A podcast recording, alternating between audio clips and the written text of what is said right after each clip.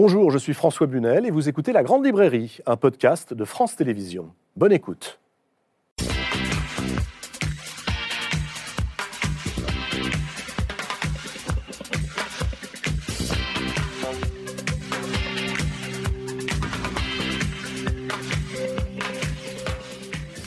Bonsoir à tous, bienvenue dans la Grande Librairie. Quand les romanciers s'emparent de l'histoire, eh bien croyez-moi, les légendes officielles ont du souci à se faire. Je vous propose ce soir de partir chercher la vérité derrière le vernis et puis d'aborder également des pans totalement méconnus en réalité de l'histoire du XXe siècle. Bonsoir Éric Vuillard. Bonsoir François Bunel. J'allais dire que c'est presque votre spécialité, vous. Ce que l'on croit connaître de l'histoire, on gratte un peu et hop, apparaît une toute autre fresque. Éric Vuillard, prix Goncourt il y a cinq ans maintenant pour l'ordre du jour, admirable livre qui a fait le tour du monde, comme d'ailleurs euh, bah, quasiment tous vos livres traduits dans plus de 40 langues. Je dis livre, Éric Vuillard, parce qu'avec vous, et c'est ça que j'aime, je sais jamais si on est dans le roman, le récit, le livre d'histoire, vous avez le chic pour entrelacer tout cela avec un ton très personnel. Vous publiez une sortie honorable, livre à la fois terrible et nécessaire,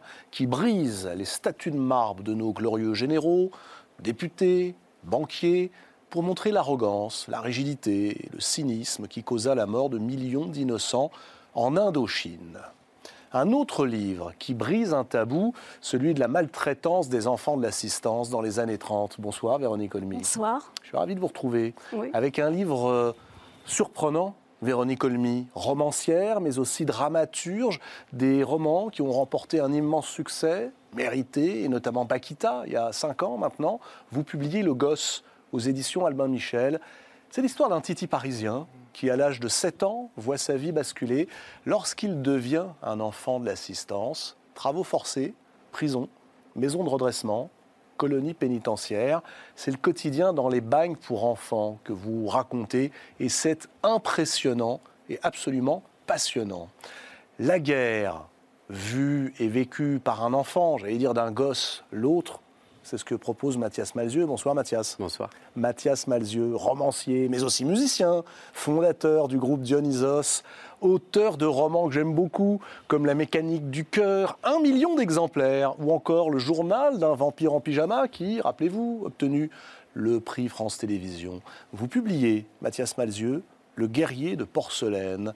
Alors là, c'est l'histoire d'un gamin qui est à peine plus âgé que celui de Véronique Olmy, 9 ans lorsqu'il perd sa mère en juin 1944, pendant la Deuxième Guerre mondiale, qui doit traverser la ligne de démarcation, caché dans une charrette à foin, et puis rejoindre la ferme de sa grand-mère où il vivra confiné et dans le secret. Mais il se trouve que ce gosse-là, vous le connaissez bien, c'est votre père. Exactement. Dont vous retracez l'histoire. Alors comment est-ce qu'on l'écrit, l'histoire? Roman, récit Que voit-on? La réalité ou ce qu'on veut bien voir? Eh C'est toute la question que pose Adrien Bosque dans un livre passionnant. Bonsoir Adrien Bosque. Bonsoir. Ah, il m'a étonné votre livre. Éditeur et romancier, tiens, c'est peut-être ça qui donne un livre étonnant. Vous racontez, Adrien Bosque, le périple et l'engagement de la philosophe Simone Veil en Espagne en 1936 dans Colonne aux éditions Stock, livre qui pose toutes les questions qu'en réalité chacun a envie d'adresser aujourd'hui à l'histoire et peut-être aussi à la vérité. Il y a beaucoup de points communs, me semble-t-il, entre vos livres. Mais alors, il y en a un qui m'a particulièrement marqué, et j'aimerais commencer par celui-ci. C'est que chacun d'entre vous évoque à un moment un objet qui est au fondement de son désir d'écrire. Mathias Malzieux, vous, ah tiens, vous êtes venu avec. Il s'agit d'un baromètre. D'un baromètre.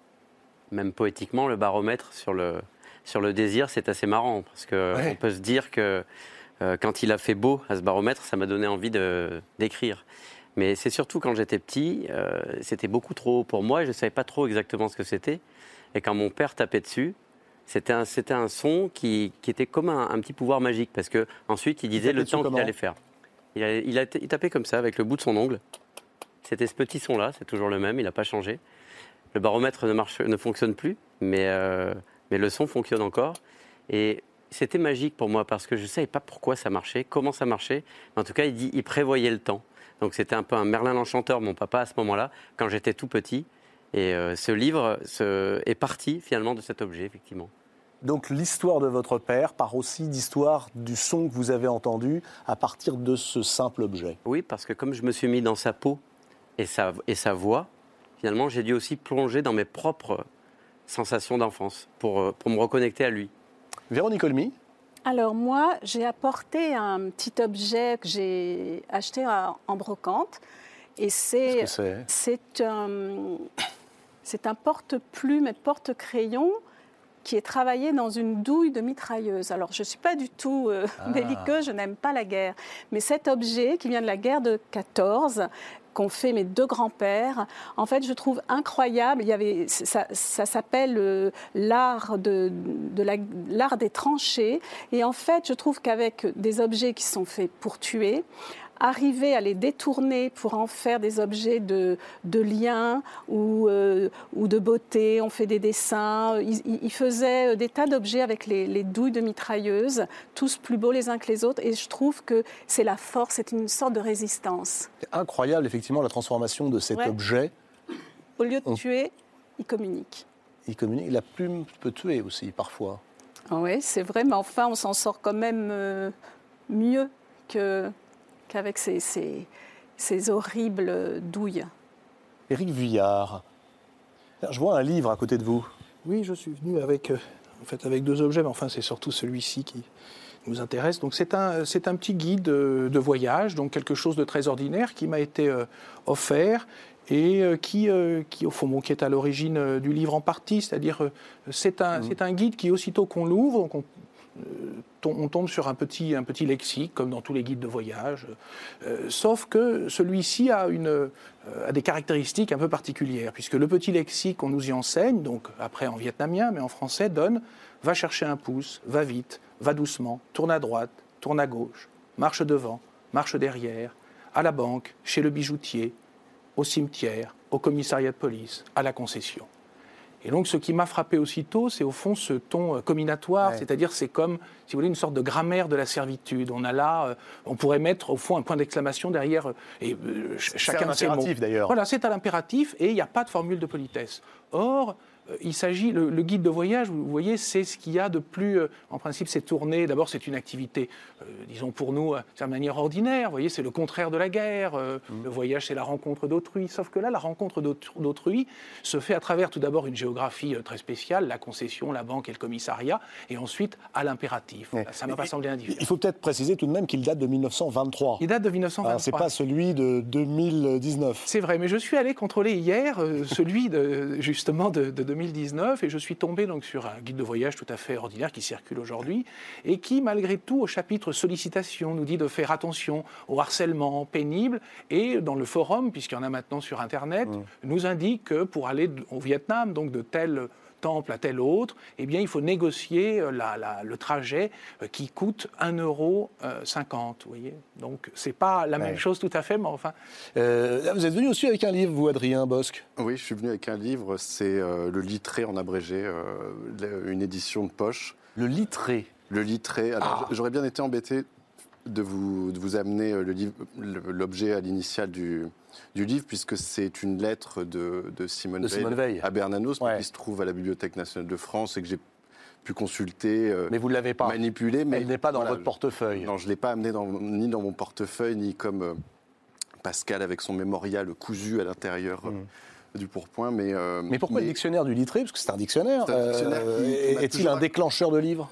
Il est un déclencheur de livres si, si tant est qu'on qu'on considère chaque mot du vocabulaire comme, une, euh, comme déjà une jouissance et un, début de, un début de phrase. Donc, tout au long de l'écriture, mais des, autres livres, c'est un, un, un, poche qui m'a accompagné, qui, qui, ne me quitte pas et qui finit de se désintégrer un petit peu euh, au fur et à mesure. Mais il a l'avantage d'être euh, comme ça portatif et, de contenir un peu, en tout cas, le monde dans que j'arpente. Alors j'aime bien parce qu'effectivement, il est complètement déglingué, votre livre. Mais surtout, surtout, ne le rafistolez pas. Hein. Et euh, se trouve en, presque en marque-page, mais donc euh, on, s'est euh, imité en tout point avec Eric, mais une, pas une photographie, mais, mais une carte postale qu'un ami m'a envoyée lorsque je lui ai parlé pour la première fois de ce livre-là, et qui est la carte de lectrice de la bibliothèque de Simone Veil, enfin, qui est une reproduction de sa carte de lectrice de la Bibliothèque nationale de France. Ah, montrez-moi ça. C'est incroyable. Ah mais oui Voilà, reproduction de la carte de lectrice de Simone Veil à la bibliothèque. Et effectivement, c'est, on en parlera, votre grand sujet, comment une jeune femme, 27 ans, philosophe, pacifiste, affublée par ailleurs d'une myopie euh, importante, s'engage-t-elle, euh, dès le début de la guerre d'Espagne en réalité, euh, du côté des républicains 45 jours de terrain? Voilà, pour ces objets, c'est important, je trouve, de, de raconter qu'un objet peut permettre à un écrivain, tout à coup, de partir à la fois du côté de l'imaginaire et bien sûr euh, du documentaire. Qu'est-ce qui est imaginé? Qu'est-ce qui est vrai? C'est une question que j'ose même pas vous poser, Véronique Olmy, car votre livre est un livre saisissant que j'ai, je dois dire. C'est difficile de dire qu'on a adoré ce livre, mais il ne me quitte pas depuis que je l'ai lu. Votre livre est glaçant et on ne peut pas le lâcher. C'est à la fois, me semble-t-il, un roman et puis un témoignage euh, sans doute une contre-histoire, comme euh, ce que fait Éric Vuillard livre après livre, loin de la légende dorée, cette légende dorée qui fait passer l'assistance publique pour une chance inouïe pour les enfants orphelins. Le gosse sort aux éditions Albin Michel. Le gosse, bah, c'est un petit Parisien, il a 7 ans, un titi, comme on dit, maigrelet mais robuste, précisez-vous. Il est né en 1919. La date est importante, c'est juste après la Première Guerre mondiale. Il pousse sur le bitume, dans l'insouciance de ces années qu'on a dites folles. Sa vie bascule lorsque sa mère meurt et qu'il est recueilli par l'assistance publique. Il est alors placé dans une ferme où il travaille euh, toute la journée au champ. Puis il est enfermé à la prison de la Petite Roquette avant d'être précipité dans l'enfer d'un véritable bagne pour enfants où en toute légalité, on abuse de tous ces gosses considérés comme les rebuts de la société, puisqu'ils sont les fruits du péché. Ce sont des fils d'avorteuses, de putains, des porteurs de tares ou de vices, et de façon héréditaire. Qu'est-ce qui vous a inspiré, Véronique Olmy, ce roman sur un pan méconnu de l'histoire de la République française? Au départ, il y a la, lecture des livres de Genet, de Jean Genet, et euh, plus particulièrement, évidemment, Le miracle de la rose. Mmh qui est, euh, qui est le témoignage de ces deux ans et demi à Maitret. Et puis après, ça a été compliqué, mais il a fallu m'affranchir. Maitret, alors il faut le dire, hein, c'est cette colonie pénitentiaire dont on parlera dans un instant. Agricole, pénitentiaire privée au cœur de, de la Touraine. Et euh, effectivement, là où on mettait les enfants de l'assistance publique, euh, euh, dont on ne savait pas trop quoi faire, mais on, les destinait à servir de toute façon l'État français, soit en travaillant, soit en s'engageant dans l'armée. Mais après, il a fallu que je m'affranchisse, que j'oublie Jean Genet, que vraiment que je pose mmh. les livres que je, et que je décide de plus du tout, mais même les compulser pour un renseignement, que je les oublie totalement et que je reste seule avec Joseph. Et euh, j'ai découvert un monde, en fait, où effectivement, ce qui m'a intéressé, c'était que pour le bien de l'enfant, on a créé les, cercles de l'enfer. C'est-à-dire qu'au départ, euh, au milieu du 19e siècle, on s'est dit, bon, voilà, euh, euh, il y a l'exode rural, l'industrialisation, il y a beaucoup d'enfants dans les, dans les villes, il y a beaucoup d'enfants seuls, et puis on ne veut plus que, que les femmes avortent, on ne veut plus qu'elles abandonnent leurs enfants, il faut les encourager, en fait, à, à procréer. Et en fait, en se disant on va s'occuper de ces enfants, on va les retirer des prisons dans lesquelles ils sont mélangés avec les adultes, on va créer des prisons spécialement pour eux où ils seront euh, euh, loin de la corruption des, aînés, où ils seront protégés, où ils seront seuls, où ils vont réfléchir. On, a commencé par euh, faire la, la, prison de la Petite Roquette, qui est ce lieu dans lequel les enfants sont totalement isolés. Alors au départ, des gens comme Victor Hugo visitent cette prison, on la trouve formidable parce qu'il y a le poids de la religion, puis on va les instruire, etc. Au même moment se créent les colonies pénitentiaires où pareil, on se dit voilà les enfants, en fait on va... il y a toujours ce mythe de, de, la, terre qui est saine par rapport aux villes qui sont le lieu de la corruption, de la syphilis. Donc on va les envoyer travailler au champ le, champ va les sauver, la nature va les sauver, parce que ces enfants des villes, on les appelait euh, les, les culs de Paris, les culs de Paris. Mais ce n'était pas une insulte. c'était, on disait, bah, ce pauvre petit, c'est qui? Ah bah c'est un cul de Paris. Ça veut dire qu'il venait du cul, il venait d'une putain. Les villes, c'est le réservoir à putain. Et en fait, les mères sont tout le temps malmenées. Et l'insulte, d'ailleurs, ces enfants sont insultés à travers les mères, fils de pute. Et ce que vous disiez tout à l'heure est essentiel, c'est-à-dire qu'il y avait à l'époque la certitude euh, de l'hérédité. Oui, c'est-à-dire qu'ils sont les enfants de femmes de mauvaise vie, nécessairement, ils seront eux-mêmes un mauvais sang. Mais même s'ils ne sont pas issus de femmes de mauvaise vie, même s'ils sont orphelins de gens pauvres, parce que c'est toujours la condition sociale, s'ils viennent toujours de, milieux défavorisés, euh, eh bien, on pense qu'ils sont tarés mais qui sont vraiment tarés, qu'il n'y a rien à en tirer. Et donc l'État français se dit, ben, l'État-providence va essayer de les redresser. Mais on ne va pas pouvoir en tirer grand-chose quand même, c'est des vicieux. Et euh, donc... Pardonnez-moi de m'arrêter là-dessus. L'État français dit cela, ouais. vous dire.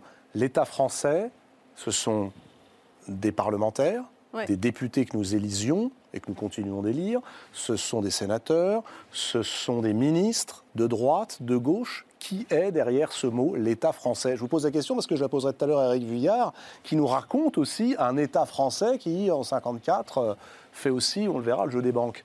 Mais, mais en fait, euh, c'est très philanthropique. Hein.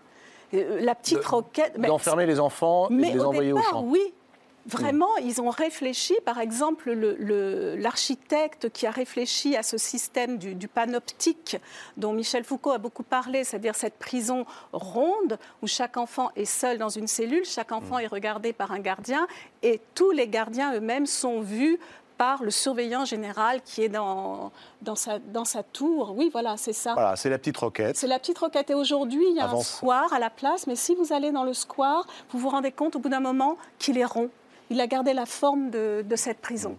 Et euh, il y avait euh, des romans, il y avait des poèmes qui étaient écrits euh, sur, sur la petite roquette. Et, et c'était, on se disait, voilà, on les sauve. En fait, on les a rendus fous. Donc petit à petit, quand on s'est rendu compte du nombre de suicides et de cas de folie, d'enfants qui perdaient la parole, qui perdaient les mots, qui perdaient tout repère, on a arrêté petit à petit ce système-là. Les enfants y venaient, comme Joseph, pour des peines courtes ou entre deux lieux de, rétention. Quel est le quotidien de ces enfants, très concrètement? À quoi ressemble-t-il si on tourne les pages de votre roman? Alors très concrètement, euh, ils sont tout le temps tout seuls. Ils n'ont pas le droit non seulement de communiquer entre eux, mais de parler, de soliloquer, de chanter, d'éternuer, de tousser. C'est-à-dire ils n'ont plus de voix.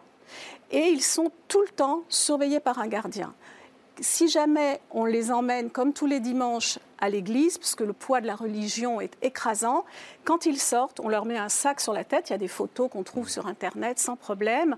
On leur met un sac sur la tête. Ils avancent jusqu'à la chapelle de la prison. Ils s'assoient dans des boxes qui, donc ce pas des, transparences, c'est des boxes en bois. Quand ils sont tous installés, ils retirent le sac et ils voient qu'ils bah, ne voient rien. Alors c'est intéressant parce que vous racontez bien euh, ce phénomène de déshumanisation qui commence par le fait qu'on vous apprend plus à écrire, on vous, on vous, désapprend ce que vous avez appris. C'est le cas de Joseph, hein. il a 7 ans mais il sait écrire ah et il n'apprendra plus. Rien. C'est un petit môme aussi de la Troisième République, c'est-à-dire il va à l'école, euh, et il a envie d'apprendre, il est, il est très curieux de tout, il vient d'un milieu défavorisé, mais sa mère, elle est euh, la joie incarnée, elle a un beau métier, elle est artisan. Euh, qu'est-ce qu'elle fait comme métier? J'ai appris un nouveau métier, moi. Plumassière. Connaissez les plumassières Elle travaille les plumes, donc c'est elle qui fait, elle fait les plumes pour les chapeaux, les plumes pour les costumes, les plumes pour les musicals. Elle frimate elle frimate, et c'est le mot. Frimater. C'est un métier ce que ça veut dire, ça Frimater c'est un, verbe qu'on découvre. Elle fait un petit bouquet avec, euh, avec les plumes et donc elle, elle, elle l'épate son mot, elle l'épate, elle le fait rêver, elle aime son métier et c'est vrai qu'après-guerre, euh, il y avait euh, des conditions ouvrières terribles, mais il y avait une envie d'être ensemble et de chanter, d'oublier ce cauchemar et la musique j'en parle parce qu'elle va avoir mm. cette importance dans le roman. La musique, elle se partage. C'est pas les écouteurs, c'est on est dans la rue et on chante. Il y a les, voilà, c'est quelque chose qu'on partage. On a les, petits formats, les partitions, et, tout le monde y va. La musique, elle, elle éclate, elle explose dans les rues. Et à la petite roquette, ben, ça va être euh, le silence absolu Et puis, c'est à la même période que donc l'État français se dit, mais on va construire des colonies à la campagne pour les enfants. Ce que vous montrez très bien, je trouve, Véronique Olmy, c'est la manière dont, de, manière, de façon inexorable, un enfant va être euh, broyé par ce système. Car euh, Joseph, au départ, euh, est un orphelin, j'allais dire comme un autre. Il joue au foot, il s'occupe d'ailleurs de sa grand-mère. Sa mère meurt en couche, et c'est par les autres, écrivez-vous, qu'il apprendra un mot nouveau, un mot que la République n'aime pas beaucoup, avortement. Hmm. Il y a, à partir de 1920, il y a cette loi qui euh, pénalise l'avortement et toute propagande anticonceptionnelle. Il y a quand même des femmes qui vont se faire guillotiner pour avoir avorté, pour avoir aidé d'autres femmes. Et euh, ce qui m'intéressait dans le roman, c'est de, placer un, petit être qui va bien mmh. et qui va être pris dans une machine dont il ne connaît jamais les étapes. Et donc, il va s'adapter à chaque fois. Et c'est vrai que quand on, il voit bien que c'est une mort honteuse, sa mère, c'est une mort dont on ne parle pas.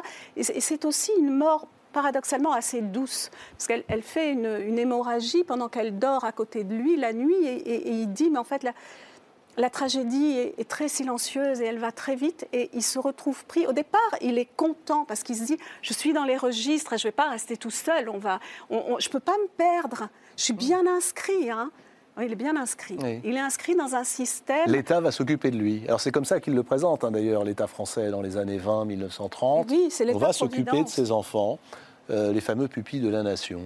Euh, au départ, vous parliez tout à l'heure de la solidarité. Vous racontez, c'est une scène aussi qui est très forte. Euh, la solidarité dans l'immeuble. Bon, voilà, mm. au départ, les voisins sont secourables, ils aident ce gamin, et puis à un moment, le gamin va être ramassé. Et oui, parce que la grand-mère a ce qu'on appelle aujourd'hui la maladie d'Alzheimer. On ne mettait pas encore ce nom sur cette, cette maladie.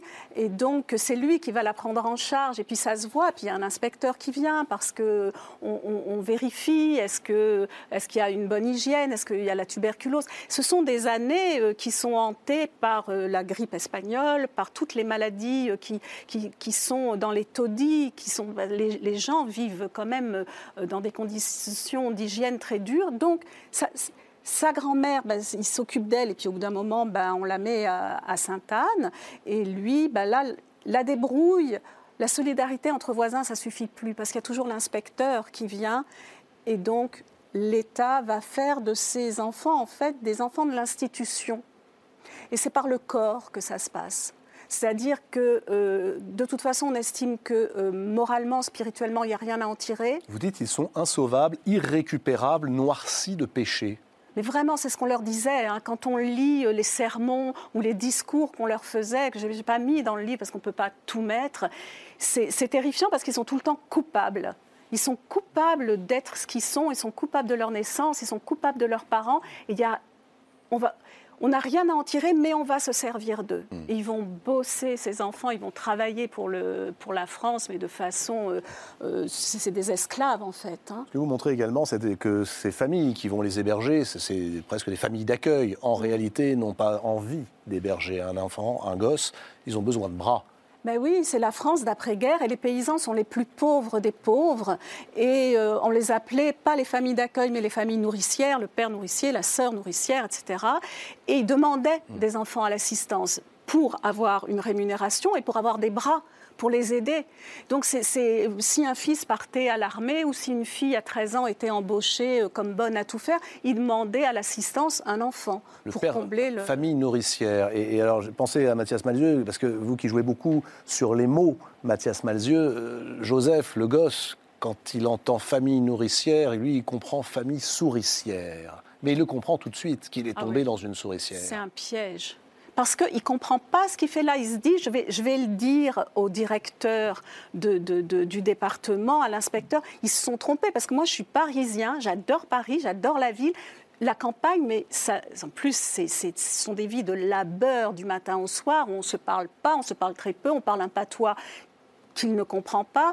Et il se dit, non, mais je vais, leur dire, ils se, sont trompés, en fait. Mais c'est... Euh, aussi une traversée qui d'un côté, lui fait désapprendre beaucoup de choses, puisqu'il désapprend son enfance, puisqu'il n'y a plus personne pour lui relater qui il est, ce qu'il a été. Il désapprend euh, à lire, à écrire. Mais quand il sort de là à 13 ans, à 13 ans quand il, est en liberté surveillée... De 7 ans à 13 ans? De 7 ans à 13 ans, il va s'adapter. Ah, vous appelez ça s'adapter? Bien oui, moi, je trouve qu'il s'est adapté puisqu'il est arrivé à se retrouver lui-même. Hmm. Il est arrivé à survivre, il est arrivé à aimer, parce qu'il y a une histoire d'amour très forte. Qui le, très belle. Très forte et très, très, très belle et très pérenne. Hmm. Surtout, ce n'est pas, pas un amour de circonstance, c'est un véritable amour avec un autre euh, jeune euh, de l'assistance publique qui le suit comme ça, mais que lui ne remarque pas tout de suite. Et ce môme régulièrement lui dit euh, Tu me remets? Ouais. Puis lui, voilà, il est petit, il est perdu, il, il, s'adapte, il essaye de, comprendre, de, survivre. Et, à chaque fois, l'autre lui dit Tu me remets? Et puis il y a un moment, il le remet, il le voit et il sent qu'il est protégé par cet homme, ce garçon-là. Il y a l'amour, il y a l'amitié qui peuvent permettre de s'en sauver et puis de se sauver. Et puis il y a la musique dans quelles circonstances la musique arrive-t-elle jusqu'au gosse et comment, malgré cela, parvient-il à saisir la musique comme on saisit une planche en pleine mer. C'est la musique qui le saisit. Quand il est dans le, en Picardie, il y a ces, ces, euh, fanfares. Chaque village a son fanfare et euh, sa fanfare. Et puis il y a le cornet à piston qui se lègue de père en fils, comme ça. Bon, lui, on lui lèguera jamais rien. Il n'est le fils de personne, donc. Euh, mais quand il entend la première fois cette musique, ça le saisit comme l'orage, ça le, ça le bouleverse. C'est une révélation, c'est comme une révélation mystique en fait. Le cornet à piston. Le cornet à piston, qui est un instrument euh, de. Comme ça, par exemple. Le voilà. Ouais. Ouais. D'époque, hein. Oui, je vois. C'est ah, si joli. Et en fait, ce cornet à piston a une petite embouchure. Et les enfants encore aujourd'hui, qui jouent de ces, instruments avant, gardent l'embouchure dans un petit étui en cuivre, en cuir dans leur Porsche. Et comme ça, ils peuvent s'exercer, voilà, ils peuvent s'exercer tout le temps. Ils ont ce, petit embout. Ah, est-ce que vous jouez du cornet à piston? J'ai essayé. Ah, c'est vrai? Oui, on m'a promis que vous ne me demanderiez pas. C'est très, très, très dur. Remarquez que j'ai rien demandé, moi. Non. Et puis ensuite, à Maîtré, il y a une fanfare. Et cette fanfare, elle est puisque les corps des enfants sont des corps donc de l'institution qui représentent l'institution. Ils sont toujours en train de marcher au pas militaire, d'obéir aux ordres. Tout est militaire, manger. En euh, costume, ce qui fait d'ailleurs qu'on les reconnaît de loin, ce sont les gosses de l'assistance. En costume, avec des sabots, c'est les gosses de l'assistance. Et quand il y a des, des, notables qui viennent à Maitret, quand il y a des messes, quand il y a des parades, et tous les dimanches, quand ils descendent jusqu'au bourg de Maitret, il y a la fanfare en tête. Ah, voilà, les petits-enfants. Il y a la fanfare et donc, lui, quand il se rend compte, quand il entend qu'il y a des musiciens, des colons musiciens, il n'a qu'une envie, c'est d'y accéder. Alors, c'est pas, pas si simple, mais il va intégrer la fanfare de Maitret. Et dans cette fanfare, il y a il y a un orgueil, il y a une fierté qui revient, il y a une dignité qui revient. D'abord parce qu'on leur fait confiance, parce qu'ils vont apprendre enfin quelque chose, même si c'est sommaire, même si c'est des gosses qui, qui, toussent tout le temps, qui sont maigres, qui sont malades, qui ont tout le temps peur que leurs dents s'abîment, que leur bouche s'abîme, qui sont mal nourris, qui travaillent par ailleurs dans les ateliers. Mais ils représentent quelque chose et on les regarde. Hmm. Et puis d'ailleurs, on va tellement le, regarder, Joseph, qu'il va être embauché pour euh, travailler à Paris dans, de multiples lieux. Et quitter, ça, être le, euh, qui savait Vous connaissiez cette histoire, Éric Vuillard Ce qu'on appellerait les bagnes de la République? Oui, un peu parce que je m'étais intéressé à des révoltes, notamment de, ces bagnes. J'étais tombé euh, par hasard, enfin, euh, sur euh, des livres, des lieux aussi. Celle de Belle-Île? Euh, Chantée par Jacques Prévert Oui, et puis aussi en Méditerranée, au fond, celle des îles du Levant, où des enfants se sont soulevés, ont cassé tout ce qui pouvait rendre utile, au fond, les forts dans lesquels ils étaient retenus, par exemple les citernes, etc., de façon à ce qu'ils puissent ne, ne puissent plus être utilisés. Et même, ils ont subi souvent des, sièges, au fond, militaires. Donc je m'étais intéressé, enfin, j'avais lu quelque Et alors je transforme ma question, mais qui savait Je veux dire, la République savait? Nos dirigeants savaient Vraiment, on savait. les journalistes Très tôt, très tôt, oui. très tôt, il y a des scandales. Quand on décide que la petite roquette, justement, ne sera plus qu'une prison de passage, c'est parce qu'il y a 12% de mortalité et que les toubibs qui passent de temps en temps disent non, c'est pas possible. Et mais pardonnez-moi, il y a eu des vous on a le sentiment. Très, très oui, mais alors voilà, on a le sentiment qu'il faut qu'il y ait ces articles de journaux. Qui est Alexis Danan, par exemple? Alexis Danan, c'est un type extraordinaire. C'est un journaliste qui, dans les années 30, a dit voilà, moi, ce que j'ai vu à Maîtresse, ça m'empêche de dormir. Maintenant, c'est vous qui n'allez plus dormir. Donc, il crée ce qui existe toujours des comités de vigilance et d'action. Aujourd'hui, il y a le numéro 119 pour les enfants maltraités et pour les témoins des mmh. maltraitances. À l'époque, il n'y avait pas ça. Donc, toutes les semaines, il fait un article dans un journal qui s'appelle Le Paris Soir, qui est excessivement lu. Et il écrit une lettre, c'est sous forme d'une lettre au garde des Sceaux. Il dit voilà ce qui se passe. Il nomme les gens, il nomme les surveillants, il mmh, demande mmh. des témoignages des enfants qui ensuite sont publiés, qu'on peut lire aujourd'hui sur, euh, sur liseuse. Et ce qui est incroyable, ça se passe en 1934. Il travaille d'ailleurs avec Jacques Prévert, qui a donc écrit La, chasse à l'enfant, mais bon, on pourrait en parler longtemps. Il travaille de concert. Et en fait, ce soulèvement de la France dans ces années 34-35 et l'avènement du Front populaire qu'on retrouve dans, les livres mm. autour de moi, c'est que la cause de l'enfant va être intégrée. C'est-à-dire qu'on dit, voilà, peut-être parce que les enfants travaillaient à partir de l'âge de 12 ans, mais on se dit, L'injustice faite aux enfants, c'est du même ressort que l'injustice faite aux ouvriers, aux paysans, et on ne on ne peut plus accepter d'être désolidarisé. Parce qu'aujourd'hui, dans, dans la, la, campagne électorale que, que, nous commençons à suivre, mm. moi, je ne vois aucun... Je, je, ne, je ne verrai jamais ça. On ne parle pas des enfants. Oui, or, pour les, pour les enfants qui sont encore aujourd'hui en foyer, qui à 18 ans se retrouvent sans rien, mm. les conditions sont si difficiles qu'on sait très bien que parmi les gens qui vivent à la rue, un grand pourcentage viennent. Voilà, Mais il y a une loi qui est passée il y a quelques jours, justement, Adrien Taquet, pour le coup, a bien fait le, job, le, secrétaire d'État à l'enfance. Et il y a une loi qui vient de passer qui est vraiment, euh, qui peut être formidable, justement. Par ça, reste, ça reste tout de même fragile. C'est-à-dire, si c'était à nos enfants qu'elle s'appliquait, je ce qui est Mais bon, oui, mais c'est une, c'est une avancée avec beaucoup de points très importants. Mais ce qui est incroyable, c'est de justement, quand on se rend compte comment ça se passe aujourd'hui dans les foyers, pourquoi euh, se fait-il qu'un SDF sur quatre est un enfant de ce qu'on appelle aujourd'hui l'aide sociale à l'enfance, l'ASE. Enfin, il y a, y, a, y a, des maltraitances aussi dans les foyers, il y a des gens pas assez formés, il y a des gens très, très compétents, très de bonne volonté, mais qui ne sont pas assez payés, les familles d'accueil, ça ne va pas du tout. Mmh. Et en fait, on se dit, c'est comme si on s'était habitué. Justement, ce sont les enfants des autres. On s'est habitué à ce que ben voilà, les enfants abandonnés, les orphelins, les petits délinquants sans discernement, ben, c'est comme ça je, crois qu'il y a un leg, je crois que cette violence, elle est finalement inconsciemment euh, admise, parce que c'est comme ça. Le gosse, remarquable livre signé Véronique Olmy, c'est aux éditions Albin Michel. D'un gosse l'autre, euh, et avec des points communs quand même. Mathias Malzieux, vous, vous choisissez le registre de l'humour, de la poésie pour retracer l'itinéraire de votre père. Mais nous, pendant la Deuxième Guerre mondiale, le guerrier de porcelaine paraît également aux éditions Albin Michel. C'est l'Odyssée d'un enfant qui est, euh, à deux ans de plus que Joseph au moment où débute l'histoire. Il a 9 ans, il vient de perdre sa mère, morte en couche, dire elle aussi, nous sommes en pleine guerre.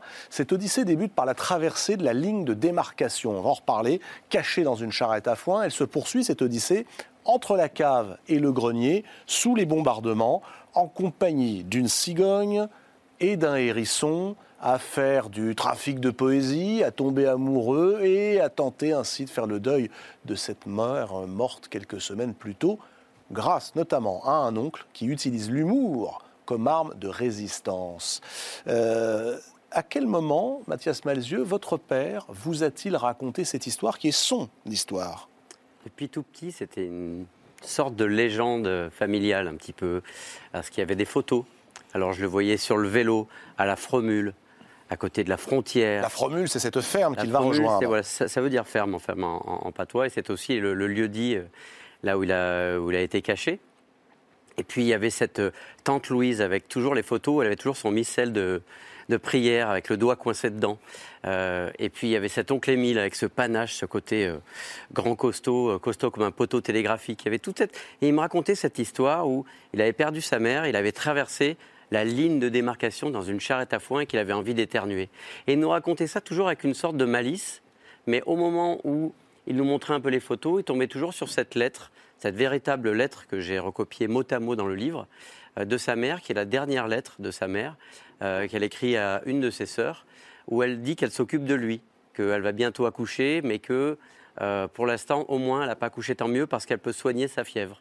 Et tout, en fait, cette dimension-là était toujours floue parce que finalement, euh, bon, bah, mon père a 83 ans aujourd'hui.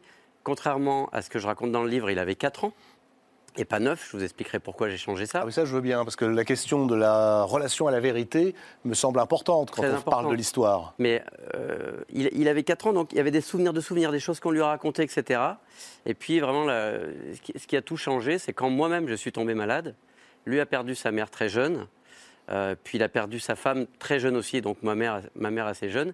Et quand lui venait me voir à l'hôpital, euh, l'ordre des choses était tellement bousculé, il y avait une telle protection anti-mélancolique dans son regard que j'ai eu envie de balancer des béquilles et de réinverser les choses. Alors, vous dire que c'est vous qui l'avez rassuré? Oui, alors moi je lui ai demandé de parler de cette enfance. Je, vais faire un livre, c'est tellement génial ton histoire. Au lieu de, parler de la troisième transfusion de la journée, etc., et de tous ces trucs euh, qui sont si euh, difficiles à accepter dans l'absolu, encore plus d'un père pour son fils. je rappelle que vous étiez en attente d'une grève de moelle osseuse. Voilà, j'étais en, voilà, en, attente de grève de moelle osseuse et c'était l'incertitude euh, au jour le jour, cet enfermement dont on parlait tout à l'heure, c'est-à-dire qu'on sait, on sait euh, qu'on est enfermé, mais on ne sait pas si on va sortir, on ne sait pas quand on va sortir, on ne sait pas comment on va sortir. Et donc j'avais ce papa qui a encore essayé de faire le papa, et moi j'ai essayé de réinverser en lui faisant parler de son enfance. On avait ça. Ça et la Coupe du Monde 2014, parce qu'on a toujours une, une, complicité sur le football qui, fait qu'il m'appelle encore à la mi-temps des matchs de temps en temps. un point commun avec Joseph, votre gamin de Paris. je pense que si Joseph et Menou s'étaient parlé à ce moment-là, je pense qu'ils se seraient bien entendus. Oui, j'y ai pensé en, lisant votre livre. C'est des copains, c'est des, livres, des livres cousins et camarades. Mm. Euh, sauf que lui, il a eu, euh, dans, son malheur, la chance justement qu'il ait une cousine qui ait un terrain des deux côtés de la ligne de démarcation et qui puisse quand même rester en famille. Euh, c'était pas, il n'a pas été complètement abandonné.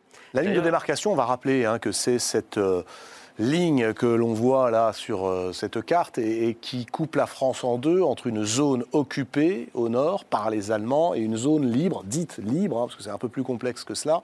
Il prend donc un train de Montpellier vers Lons-le-Saulnier et il doit franchir cette ligne qui est évidemment tenu par les Allemands. Oui, il doit y avoir le fameux laisser-passer. Quand on est français, on n'a pas le droit d'atteindre ce, fameux territoire annexé. Euh, donc lui, il va se jeter dans la gueule du loup quelque part, mais pour y être protégé. C'est un petit peu, il y a une dimension un peu à la Pinocchio. Il va, dans, il va se, cacher dans le ventre de la baleine, mais c'est un loup. Mais dans le ventre de la baleine, il y a ce cocon avec, euh, avec la grand-mère, qui est un petit peu dure, mais, euh, mais qui est pleine de bonté. Et puis cette, cette tante bigote et ce, et ce tonton un petit peu de, euh, dandy rural qui va, qui va éveiller son esprit pour essayer de contourner, contourner au maximum la piqûre de, de la perte de la mère, de est-ce que je vais revoir mon père et de quand est-ce que la guerre va finir, pour essayer de se reconcentrer sur le présent comme il le dit à Noël, c'est très compliqué pour lui de penser à Noël dernier, et c'est encore plus compliqué de penser à Noël prochain.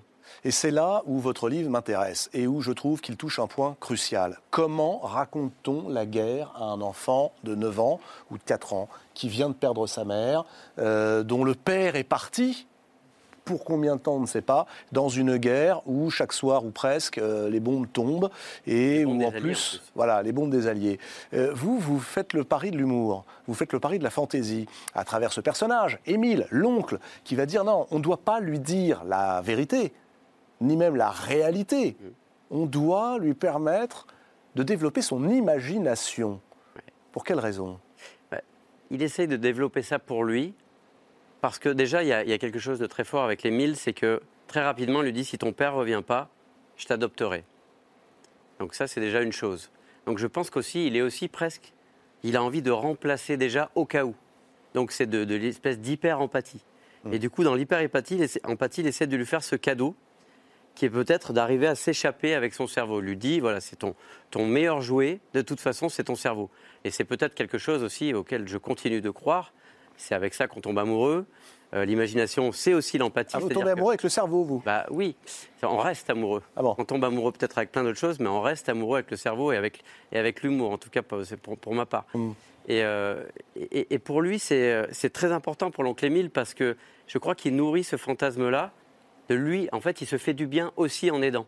Je pense que et l'imagination, euh, bien sûr, que ça permet de, s'évader, mais ça permet aussi de devenir soi-même dans la mesure où euh, c'est le premier muscle pour permettre d'avoir de l'empathie. Se mettre à la place de quelqu'un, il faut imaginer. C'est ce qu'on essaie tous de faire en écrivant des, romans, on appelle ça roman. Euh, même si on mélange la, réalité ou pas, on se met à, la place de quelqu'un, et c'est ce jeu-là que va essayer de, auquel va essayer d'intégrer euh, euh, Menou, les pour qu'il puisse rester vivant et dans cet ultra-présent surtout. De moins penser au passé, c'est ce que lui, dit ensuite un autre personnage du livre qui s'appelle Sylvia dans un poème. Essayer de ne pas effacer sa mémoire, mais de ne pas vivre dans le passé. On est sur les questions de la nuance joyeuse. Euh, est-ce que ça marche? Est-ce qu'on réussit à soigner la douleur ou en tout cas à l'éviter en substituant la dure réalité et les drames de la guerre, la possibilité d'être dénoncé notamment, euh, en lui substituant la fantaisie, l'humour. ah tiens, adopte donc une cigogne qui pue du bec, et, puis ensuite appelle-la Marlène Dietrich, un hérisson que tu vas renommer Jean Gabin. Ce qui paraissait assez logique. C'est pas faux. Mais euh, évidemment que non, ça ne marche pas. Euh, encore une fois, on est sur la question du, combat pour la nuance et on est, on est sur l'élan. Il y a quelque mm. chose qui est arrêté. Le deuil, surtout d'une maman, je le sais, c'est aussi sans doute pour ça que j'ai aussi envie, euh, eu envie de continuer de travailler dessus par l'intermédiaire de mon père. on vous coupe un bras mm. et après on peut mettre peut-être une prothèse, mais en mm. tout cas le bras ne repoussera jamais. Euh, donc il est. Euh, on peut, pardonnez-moi, apprendre à marcher avec la prothèse. Ben, on peut apprendre à marcher, bien sûr, et c'est ce qu'il va essayer. Il va essayer de lui fabriquer une prothèse, et une prothèse euh, quelque part la plus amusante totale pour qu'il ne la rejette pas, pour qu'il ne se rejette pas lui-même. Mais c'est du mouvement, c'est de l'élan, c'est aller, la vie continue, alors que tout est arrêté, qu'il est enfermé, qu'il y a tout pour que tout s'arrête. Et on sait que quand il n'y a pas beaucoup de mouvement, tout pourri et que son esprit, son imagination, mais aussi son esprit critique, mm. son humour reste en fait malgré ce tout petit endroit et, ce, et cette, espèce de, de nasse de, tristesse, de noirceur, qui puisse faire des trous dedans pour que la lumière vienne quand même. Euh, Qu'avez-vous choisi de cuisiner, de, de, garder, de conserver dans l'histoire vraie de votre père? Je vous pose la question de la vérité parce qu'à un moment, euh, à la fin, il y a sur la question du souvenir cette idée, page 199 je crois, euh, vous faites dire à votre père, je ne sais pas s'il l'a vraiment dit, vous lui faites dire, je me suis mis à préférer les souvenirs que je m'invente. Non, ça, il ne l'a pas dit. Ça, c'est le personnage qui le dit. Mais par contre. Pour quelle raison préfère-t-on les souvenirs que l'on s'invente parce qu'il est dans le choc du, il, est dans le, il est dans le choc du deuil et qu'il a besoin de s'inventer autre chose que, que, que, le souvenir, que les bons souvenirs. C'est les pires. Les bons souvenirs, c'est les aimants à mélancolie, écrivez-vous. Et, cela, il, en a besoin, mais encore une fois, il a besoin de faire son dosage. Comme moi, j'ai fait ma cuisine en écrivant, j'ai imaginé que lui avait vraiment ce besoin de, de cuisiner entre les souvenirs et puis c'est un petit peu, euh, il en est question dans votre livre euh, au début, aussi sur la culpabilité de la joie. Oui. La culpabilité de la joie, et ça c'est une étape du deuil euh, absolument étrange, où finalement on recommence à rire et on culpabilise un petit peu. Et l'oncle Émile notamment, il lui a, il a enclenché ce rire au maximum, pas pour être dans le déni, mais pour, voilà, pour sucrer un petit peu, pour que le, le plat du quotidien ait un meilleur goût et qu'il soit en meilleure santé, que son enfant intérieur, qui prenait encore toute la place, ne, se tue pas trop vite et résiste avec lui l'imagination, l'humour, et puis autre chose encore, euh, la fantaisie. Mais la fantaisie appliquée au quotidien. Et là, mais nous, votre père, en tout cas le personnage dont vous dites qu'il est votre père, va se livrer à un trafic, mais alors un trafic honteux, figurez-vous qu'il va trafiquer des poèmes. Ah, qu'est-ce que c'est que ça, le trafic de poèmes, au moment où le trafic c'est le marché noir, au moment où on trafique les faux papiers et où on risque une fois encore d'être dénoncé, car dans le grenier, cette famille cache une amie de sa mère, juive. Oui, et qui était euh, la meilleure amie de sa mère, presque une, jumelle, du coup, le petit Ménou et moi, indirectement, on est un petit peu là dans l'histoire grâce à elle, puisqu'elle écrivait les lettres d'amour de sa mère et que c'est avec ces lettres-là, c'est un petit peu cyranesque, que, que mon qu'elle a séduit, qu'elle a séduit, oui, voilà. Que mon grand-père va être séduit. Donc quelque part, euh, elle, est, elle, est le, elle, est, le, détonateur euh, joyeux de tout ça. C'est vrai ça, vous l'inventez complètement? Non, ça c'est complètement inventé. Ah oui. Parce qu'à l'origine, en fait, euh, je l'ai fait avoir justement 9 ans pour qu'il écrive du coup à sa mère à la première personne et qu'on soit en direct. En vrai, il avait 4 ans, j'avais commencé le livre comme un je me souviens, ça me plaisait pas, j'avais envie d'être beaucoup plus dans l'immédiateté. Parce que vous en faites un écrivain, il écrit tout le temps en réalité, votre père, dans le livre. À sa mère. C'est vrai que euh, j'avais besoin de cette adresse pour être dans, l'immédiateté. Euh, et, par rapport à ce personnage, ça vient d'une réalité, c'est qu'effectivement, il y avait cette épicerie, mais qui n'était pas juste à côté, elle était à 3 km dans la réalité, et il cachait vraiment des résistants. Mais mon père a su cette histoire plus tard, mais n'a jamais vu les résistants. Bien sûr qu'ils ont fait en sorte qu'ils ne soient jamais au courant. Et moi, j'avais envie et besoin qu'il y ait une relation, pas seulement avec des résistants, mais avec quelqu'un qui ait connu sa mère, pour continuer de la faire revivre. Parce que mm. lui, moi, en écrivant ce livre, et lui, en continuant de lui parler, même s'il n'est pas dans une démarche du tout mystique ou d'un fantôme qui viendrait lui parler, eh ben, il continue le mouvement. Vous savez, comme ces samouraïs à qui on coupe la tête et on dit qu'ils peuvent continuer de se battre, ou, les étoiles mortes qu'on continue de voir même quand elles sont éteintes depuis longtemps. D'ailleurs, c'est une des premières choses où j'ai euh, un premier souvenir que mon père m'a expliqué. Je lui ai dit un jour, je dis mais comment ça se fait qu'on les voit si elles sont mortes? Il m'a dit ah, regarde, il a, mis un tuyau sur un robinet, il a allumé l'eau, l'eau sortait du, tuyau, puis tout d'un coup, il a coupé et l'eau a continué de, couler. Il m'a dit bah voilà, c'est ça. Et j'ai trouvé ça éminemment poétique et j'avait envie que ce livre, en fait, soit, du saut de, ces impressions-là. Euh, Adrien Bosque, je disais tout à l'heure en vous présentant, vous étiez aussi éditeur. J'aimerais avoir votre regard sur la démarche de Mathias Malzieux, c'est-à-dire euh, euh, prendre des libertés avec la réalité historique, mais peut-être pour nous faire toucher du doigt de manière très très claire ce que c'est que la réalité d'un gamin de 9 ans qui a peut-être besoin de cette fantaisie et de cet humour. Un tabou l'humour pendant la guerre. Ah, est-ce qu'on a le droit de rire de ces choses-là? Bah, C'est d'autant plus marquant dans le, dans le cas du livre de Mathias, puisque je pense que ce qui, ce qui lui donne l'absolue liberté, c'est aussi cette relation, euh, cette relation à son père. C'est-à-dire ce qu'on ce qu'on ce qu'on devine là, c'est la, c'est la, plus que la vérité, c'est c'est le rapport juste, euh, le rapport juste à son père. Et donc, euh, ce que vous disiez d'emblée, euh, que vous avez essayé d'abord d'écrire à la façon de, de Pérec et d'un Je me souviens, et puis que c'était pas la note juste, pour, puisque vous êtes musicien, c'était pas celle qui, qui pouvait raconter cette histoire. Et donc, euh, la liberté, elle naît là aussi. Elle naît de. Mais du coup, on passe de Pérec à Boris Vian tout de même, hein, parce que l'hippopotame. Oui, ou tout à l'heure. C'est dans une chanson de Gainsbourg d'ailleurs. Ou tout à l'heure. qui Ou tout à l'heure, avec les sentiments, on pensait. Euh, enfin, peut que penser au piano cocktail et un peu de ça, un peu de ci, euh, un peu de mélancolie, un peu de joie. Voilà. Non, c'est très beau aussi, cette liberté-là, parce qu'elle est. Et, je, regardais, en, après, après avoir lu votre livre, une, une vidéo, vous parliez de, votre livre et, et votre père qui, euh, qui, qui, vous laissait un message sur votre répondeur. En vous disant à quel point il l'avait aimé, mais pour des raisons qui justement tenaient, semble-t-il, à cette liberté que vous aviez prise. Oui, oui, parce qu'au début, il était très accroché sur le réel et c'était très compliqué. Quand je lui ai dit qu'il allait avoir 9 ans, et puis que l'épicerie mmh. serait collée à la ferme, il a vraiment, vraiment que je fasse de la pédagogie.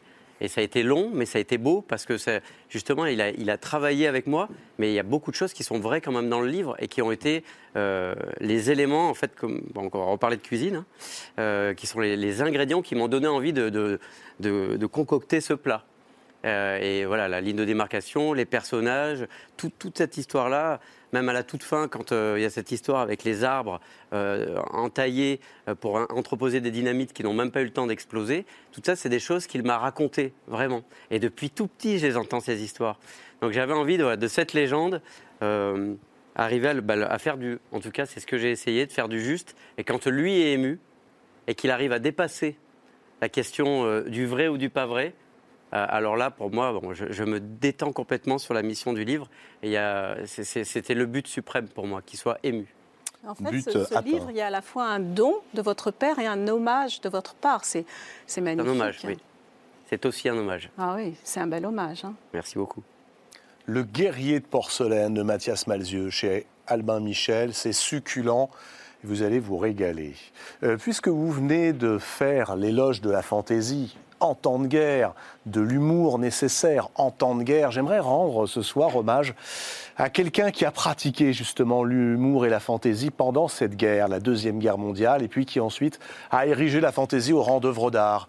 René de Obaldia, dramaturge, poète, romancier, René de Obaldia est mort il y a quelques jours, à l'âge de 103 ans. 103 ans. Alors rendez-vous compte, ça veut dire qu'il est né en 1918 à Hong Kong d'un père panaméen et consul. Saviez-vous, Mathias, qu'il a écrit, René de Obaldia, ses poèmes les plus célèbres, Les Innocentines, euh, dans un camp? Poèmes pour enfants Oui, qu'on a tous un peu appris. Hein, euh, les Innocentines, on y est tous passés, je crois, euh, en cours élémentaire. Il les a écrits en déportation. Pendant quatre ans, il a été en Pologne, dans un stalag. Il les a écrits à la mine de charbon sur les sacs de gravier. Après la guerre, les pièces de René de Obaldia ont été euh, des succès immenses.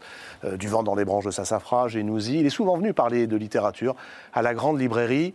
Et voici un court extrait. Regardez et écoutez René de Obaldia. Euh, je m'étonne moi-même, je suis un peu étonné, n'est-ce pas? Et puis il y a quand même une, grâce, il y a une grâce, n'est-ce pas? Il y a une fertilité, il y a, une grâce. Bon, il, y a la grâce avant toute chose, puis bon, il y a le travail, et puis, et puis la, fortune au sens, au sens latin, la fortuna, le hasard, le destin, la chance. J'en ai eu beaucoup. J'ai été... Vous avez eu de la chance? Mais bien sûr, d'abord d'être là avec vous, n'est-ce pas? C'est déjà pas si mal. Ça, c'est une ville flatterie, non, non, non, monsieur le comte. Mais je veux dire quand même, je suis revenu d'assez loin, comme vous savez mon parcours, de Chine, etc la captivité, etc. Donc, euh, et puis je suis encore euh, valide, euh, encore plus ou moins lucide. Donc, donc oui, c'est une chance. Pardonnez-moi de la franchise de cette question, mais est-ce qu'à 93 ans, après la vie que vous avez menée, vous connaissez vous-même enfin? Oh ben, certainement pas, ce serait présomptueux, ce serait présomptueux. Le, le mystère, le mystère va en s'accentuant. Il y a des mystiques qui ont dit parvenir enfin à la sainte ignorance je, crois que j'arrive de plus en plus à la sainte ignorance, savoir qu'on ne sait rien, savoir qu'on ne sait rien. Les obaldiableries, c'est pas fini. Les obaldiableries, vous les retrouvez avec l'œuvre complète de René Obaldia. Il avait écrit à l'âge de 50 ans un livre qui s'appelait Le Centenaire. Et, il les a dépassés, ces 100 ans, 103 ans. Mathias Malzieu. c'est un personnage savoureux et c'est des personnages extraordinaires. C'est un grand-père. J'aimerais, voilà, si je l'avais connu un peu plus avant, j'aurais pu, j'aurais aimé mettre des, une petite dose de Baldia dans, dans, dans l'oncle Émile. On peut mettre un de l'Obaldia. Il a ce sens des, des, mots et de la facétie dans, dans, chaque phrase ou presque. Il est né deux ans avant euh, Boris Vian. Et il répond aussi à un des théorèmes de Boris Vian, à savoir euh, ne vous prenez pas au sérieux, mais faites-le extrêmement sérieusement. C'est très bien dit. Voici le récit d'un épisode qui mena le monde au bord du chaos un épisode de la guerre froide que l'on raconte dans les livres d'histoire, mais sans la finesse et parfois l'ironie d'un écrivain désormais rompu à l'art de mettre en perspective l'histoire et sa légende, Éric Vuillard. Et puis sans la vérité non plus. Ah oui, la vérité, tiens. Elle tient peut-être la vérité dans cette phrase, page 190 du livre d'Éric Vuillard. En somme, au nom de l'honneur national, la banque encourageait depuis le Parlement une guerre meurtrière dont elle tirait profit et qu'elle estimait pourtant perdue. Une sortie honorable, c'est le nouveau livre d'Éric Vuillard, prix Goncourt 2017, donc pour L'ordre du jour aux éditions Actes Sud, livre fascinant, Éric Vuillard. Alors je voudrais qu'on rappelle la situation pour ceux qui nous regardent ce soir. Qu'est-ce que c'est l'Indochine en 1954, au moment où, à Dien Bien Phu, eh bien, euh, éclate ce qui sera euh, le début de la future guerre du Vietnam ah, Tout d'abord, juste une chose remontée un petit peu dans le, dans le temps même. Euh, on a une séquenciation des guerres euh, en général et des guerres coloniales qui est en fait une séquenciation très, très centrée sur nos propres intérêts, nos, manières de, voir les choses. C'est-à-dire, donc la guerre, la guerre d'Indochine, ce serait 45-46 jusqu'à 54. Or, en réalité, il me semble qu'elle date tout simplement de la, de la conquête. C'est-à-dire, il faut remonter à 1860. C'est une, puisque le Vietnam se défend, euh, euh, qu'il y, aura des insurrections régulièrement, puis des attentats. pour vous, il y a eu 115 ans de guerre, 1860-1975 jusqu'à l'évacuation de Saïgon. Oui, je pense qu'on ne peut pas considérer qu'il y ait eu de période coloniale, nulle mm. part d'ailleurs, calme, paisible et acceptée par les populations. Au fond, euh, évidemment, on se, avant qu'on ait une armée comme le Viet Minh capable de faire pièce à l'armée française, il va falloir attendre effectivement 46, même un peu plus en fait. Il va falloir mm. attendre 1950, voilà. c'est ça, tout à fait. Mais, mais en réalité, dès le départ, on a très régulièrement, j'ai fait une liste comme ça d'insurrections à un moment pour juste ma gouverne pour comprendre, il y en a sans cesse partout dans les, dans les plantations, dans les mines, etc. Donc, pardonnez-moi, vous venez de dire le mot pour comprendre. Pour comprendre quoi Qu'est-ce que vous cherchez à comprendre avec ces livres, qui sont toujours des livres euh, très brefs, qui sont des bombes atomiques à retardement pour le lecteur parce qu'effectivement on comprend tout, où vous liez tout et où vous parlez, que ce soit dans Congo, que ce soit dans l'ordre des jours, que ce soit dans ces livres consacrés également à Buffalo Bill, euh, de tout ce qui aujourd'hui résonne dans la période actuelle oui, Qu'est-ce que vous cherchez à comprendre? Toujours. D'abord, il me semble qu'au fond, le, au long cours, la littérature euh, a pour euh, a pour intérêt principal, en quelque sorte, d'essayer de comprendre ce qu'on pourrait appeler le, dispositif central du pouvoir. Alors l'ironie produit une, connaissance, c'est-à-dire que pour moi, en écrivant, dans le mouvement même d'écrire, si vous voulez, le, pouvoir se défend. Le pouvoir, la banque, vous voyez, le, par les costumes, par la, mise en scène, le politique, puisque je parle de l'Assemblée nationale, donc euh, plusieurs chapitres du livre se situent le 19 octobre 50, après, euh, après le chaos Bang et les, milieux de mort, et la première défaite La première grande défaite française. Face au Viet Minh, eh bien, euh, si évidemment vous décrivez ça sur le registre où le les, hommes politiques et l'Assemblée se présentent à vous, c'est-à-dire les colonnades et les costumes, vous êtes foutus. C'est ça la fiction en réalité. Il faut défaire cette fiction-là, et pour la défaire, l'ironie est parmi d'autres un, moyen de connaissance sur le ah, Uburois. Est-ce que vous iriez jusqu'à dire que, en réalité, pendant cette quatrième République, euh, la France est dirigée non pas par des parlementaires et un gouvernement, mais par un conseil d'administration? Ah, je dirais pas ça, chacun a joué son rôle, mais ah, en, même temps, vous l'écrivez. Oui, oui, oui, oui, ce que j'écris en tout cas, c'est que euh, c'est un horizon. C'est un horizon souhaitable pour le monde économique. Ce sont des, la, plupart de ces gens qui travaillent dans les grandes banques sont des inspecteurs des finances qui ont des positions politiques bien particulières et qui sortent tous cette forme de, justement de, réalisme qu'on entend encore de nos jours et qui, qui, a un rapport très flou, flottant à la démocratie. C'est-à-dire l'idée que bon, bien sûr, bon, pourquoi pas la démocratie, mais à condition que ce soit pas tout le monde qui décide. C'est une vision particulière. Euh, votre livre me semble aussi être une belle réponse aux éléments de langage. Le, titre, hein, d'ailleurs, c'est ce qu'on appelle un élément de langage, une sortie honorable. C'est ce qu'on demande à un général de trouver en 1954 dans euh, cette, euh, ce marais indo-chinois dans lequel la France s'enlise.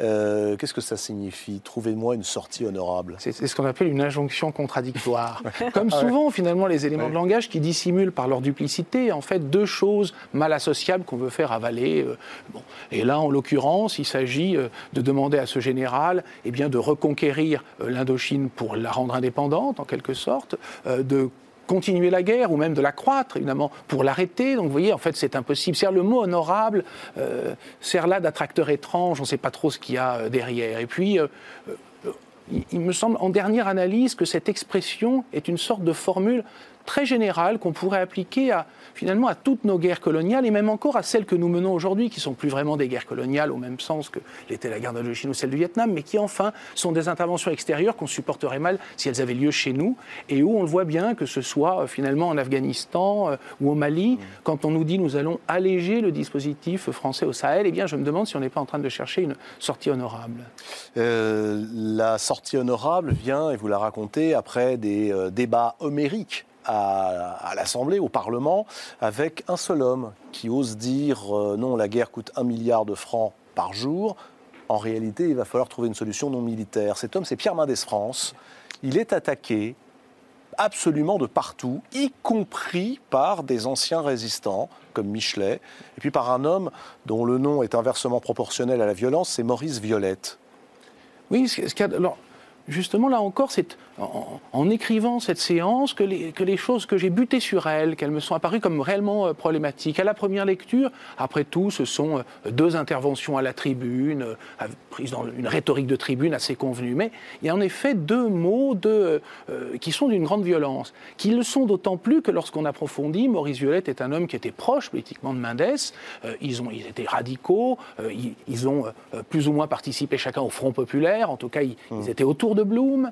quant à à Edmond Michelet, euh, effectivement, c'est un résistant. Déporté. voilà, déporté. Mmh. Il a protégé les Juifs pendant la guerre en leur faisant passer de, faux papiers. Donc, euh, et néanmoins, euh, après le discours de, de, Mendès, qui en plus, il faut le dire, est resté dans les formes parfaitement correctes, c'est-à-dire les formes de l'époque. Il ne fallait pas employer le, de, mots liés au, il n'y a pas colonialisme. ni retrait, voilà, tous les mots, les éléments de langage sont respectés. Absolument. On ne, on ne prononce même pas le nom de Chimine ni de Viet Minh. Enfin, vous voyez, c'est comme si on parlait d'autre chose. Enfin, il y a une sorte de politesse de Mendes. C'est un discours, euh, quelque sorte, logique. Et en dépit de ça, eh bien, euh, on a euh, tout à coup Maurice Violette qui lui oppose, quelques heures plus tard, dans un discours très véhément, lui disant Votre politique, d'une violence inouïe, défaitisme, c'est juin 40. Or, on ne peut pas à ce moment-là ne pas songer, même si c'est une rhétorique de tribune convenue à l'époque, évidemment la défaite c'est juin 40, néanmoins euh, Mendès est juif. Donc à ce moment-là, lui opposer juin 40 est quelque chose de, trouble, comme s'il y avait... Euh, alors on peut se dire au premier c'est une maladresse, mais quand Edmond Michelet un peu plus tard reprend, citant Maurice Violette et dit cette fois-ci votre politique c'est Vichy, le mot Vichy, et alors là mmh. devient mmh. comme une sorte de c'est le mot le plus infamant de l'après-guerre qu'on lui met comme un obstacle.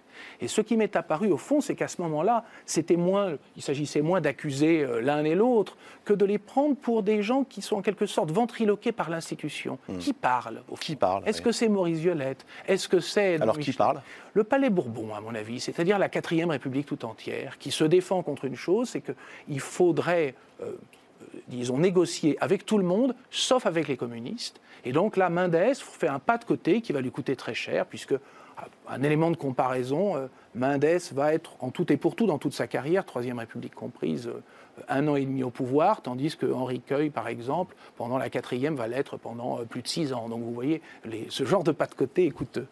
il y a des passages absolument surréalistes hein, et des attitudes totalement sidérantes dans le livre d'Éric Vuillard, ce que vous racontez par exemple, l'entrevue entre celui qui fut pendant toute la guerre froide à la manœuvre côté américain, euh, il s'appelait Allen Dulles, frère d'un autre Dulles qui lui était à la tête de la CIA euh, et, qui à un moment rencontre Georges Bidault, autre ancien euh, résistant, et qui lui propose de régler le problème indo-chinois. De quelle manière? Alors, ce qui m'a frappé, c'est euh, la, façon très cavalière dont tout ça est fait, raconté par, euh, par Bidot et quelques autres témoins directs ou indirects, surtout, auxquels Bidot l'a rapporté tout de suite, effaré. Euh, c'est que, donc, ils sont en train de, marcher, de discuter, tout à coup, il se tourne vers lui et lui dit Je pourrais vous en donner deux. Sans lui. Alors, Bidot lui demande de quoi? Il lui répond Deux bombes atomiques. Or, c'est la, ce qui est intéressant, je trouve, c'est la disproportion, en tout cas le point de contact entre Dulles, qui n'est pas du tout un blagueur, voyez, qui est un homme extrêmement sérieux, qui a déstabilisé de nombreux euh, gouvernements élus euh, démocratiquement. Par le jusqu'à juste avant, hein, quelques semaines avant. C'est ça, on est en plein dedans. Donc, euh, il y a eu Mossadegh, donc en Iran, et on peut dire qu'on doit à Dulles le fait que la, difficulté d'avoir un régime à la fois démocratique et laïque en Iran, il a une part de responsabilité très grande dans l'instabilité même du monde d'aujourd'hui. Donc, c'est un homme sérieux, c'est un homme dont les paroles ont des conséquences et voilà que là, en fait, on l'aperçoit comme entre deux portes, en train de faire une, proposition comme ça terrible, au fond, à, à qui me semble un témoin fiable. Au rang des choses assez sidérantes, après euh, les parlementaires et les banquiers, il y a les militaires. Comment en arrive-t-on au désastre de Dien Bien Phu Pour le dire autrement, pourquoi ce général, le général Navarre, qui n'est pas le premier choix hein, de la République, c'est même le huitième choix, mais on a épuisé les sept précédents, comment ce général Navarre, contre l'avis unanime de ses adjoints, décide-t-il de faire de la cuvette de Dien Bien Phu un camp retranché Alors, je pense qu'au fond, euh, ce qui m'intéresse en tout cas en tant, qu'écrivain, ce dont on peut s'approcher peut-être parce que la littérature nous fournit, euh, je ne sais pas comment dire, des choses qui viennent de loin, comme la, description, euh, peut-être mm. une, curiosité à l'égard de, certaines choses. ce qui m'intéressait, c'était au fond l'ambiance d'un milieu. Puisque cette, ça a été partagé, au fond, cette décision, à part fait qui, à un moment, dit on devrait se retirer tout de suite de la cuvette, au fond, malgré tout, tout le monde l'a accepté. On admirait Navarre comme étant, nous dit-on, un des plus purs euh, euh, exemples de ce qu'était euh, l'esprit d'un militaire français. Vous voyez Donc, il représentait quelque chose dans ces milieux-là. Donc, c'est le milieu tout entier qui est en jeu. Et ce qui me semble, c'est que c'est un milieu où domine une forme d'arrogance, très particulière, qu'on voit assez bien sur la couverture du livre, puisque j'ai choisi donc cette photographie photographie de. Alors, faut dire hein, qui est euh, en couverture? Alors, c'est Christian-Marie Ferdinand de la Croix de Castres qui, lui, va s'occuper, diriger. Euh, les opérations à Dien Bien Phu. À Dien Bien Phu même. On, le voit, je crois, sur cette, cette photographie, donc date de, de septembre 54, donc après, il revient du camp de prisonniers. trois mois plus tard. Voilà, et vous voyez, il est là avec un fume-cigare, posant, on dirait.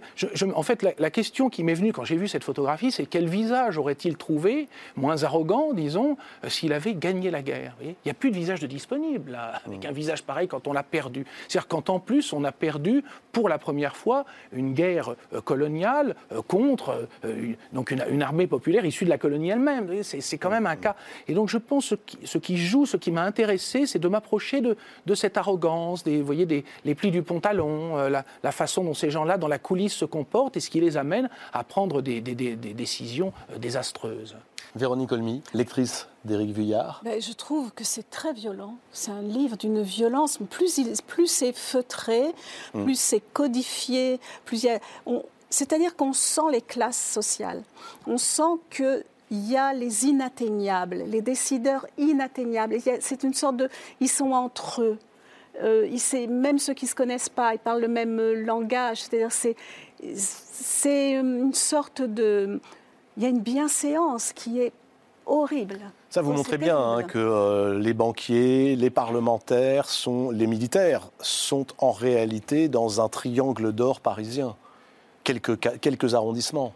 Oui, oui, puis la, comment dire, la, politesse à son, euh, à son envers, et puis elle a, elle a aussi ses coulisses. En travaillant sur les banquiers, j'étais tombé euh, sur un, petit livre, Un art de recevoir de la princesse de Polignac. Et donc elle invite un certain nombre de salonnards et de salonnardes à raconter leur, voilà, leur, leur, expérience. L'art de recevoir de la princesse de Polignac. Ah bah si vous me trouvez. c'est comme euh, guide de voyage. J'achète ce, genre de choses. Et donc, euh, en tombant là-dessus, elle, donc elle invite des amis. Une de ses amies, Fort du Jarry, raconte comment elle reçoit des banquiers, des, banquiers qu'on peut retrouver d'une certaine manière dans mon livre.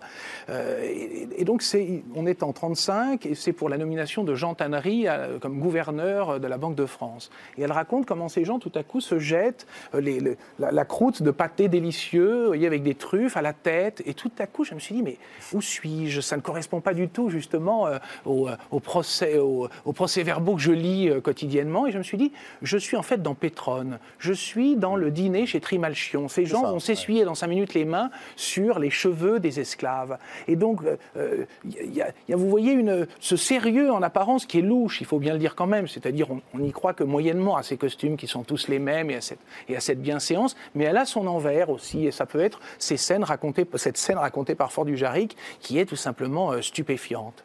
Mathias Malzieux, que vous inspire ce roman, ce livre, bref, mais euh, percutant Je dis roman, hein. est-ce que c'est un roman? Oui, mais je me demande quand même, parce que vous rentrez dans la tête. J'ai pas de religion. Oui, oui je sais, vous ne mettez rien sur la couverture. Non, le, terme récit que je garde est juste pour dire qu'il y a une relation à la réalité aggravée. Oui, d'accord, mais comme Mathias Malzieux le fait, à un moment, vous rentrez dans la tête d'un banquier qui se dit, mais finalement, est-ce qu'on n'est pas des monstres?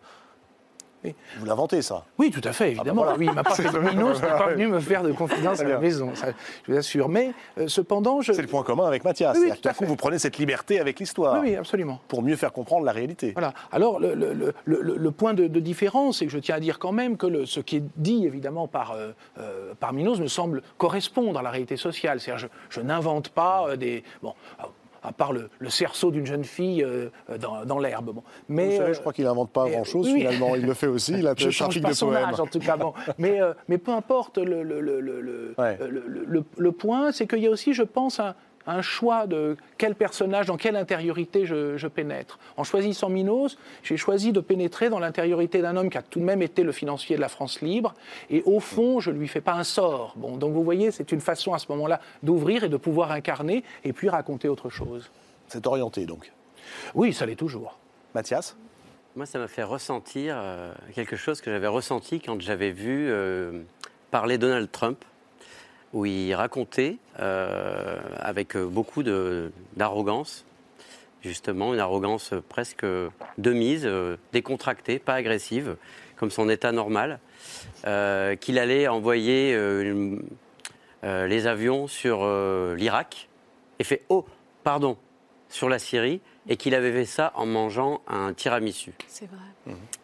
Et en fait, il y a plein de moments dans le livre Attends, je précise pour nos téléspectateurs, ça a l'air totalement fantaisiste. Non, on dirait que c'est tiré d'un roman de Mathias Mazieux, mais c'est vrai. Non, non, c'est vrai. Oui, et ça s'est vraiment passé comme ça. C'est la sensation que m'a fait votre livre, c'est-à-dire que en étant sur le, sur le réel, il y a une espèce d'écartement comme ça où on se dit c'est vrai, c'est cinématographique. Il y a toujours un moment on dit c'est vrai, mais c'est vrai, mais c'est vrai dans la sensation. Et ça m'a vraiment fait passer. Et alors il y en a d'autres, hein, on en a beaucoup en ce moment, on pourrait avoir plein d'exemples comme ça.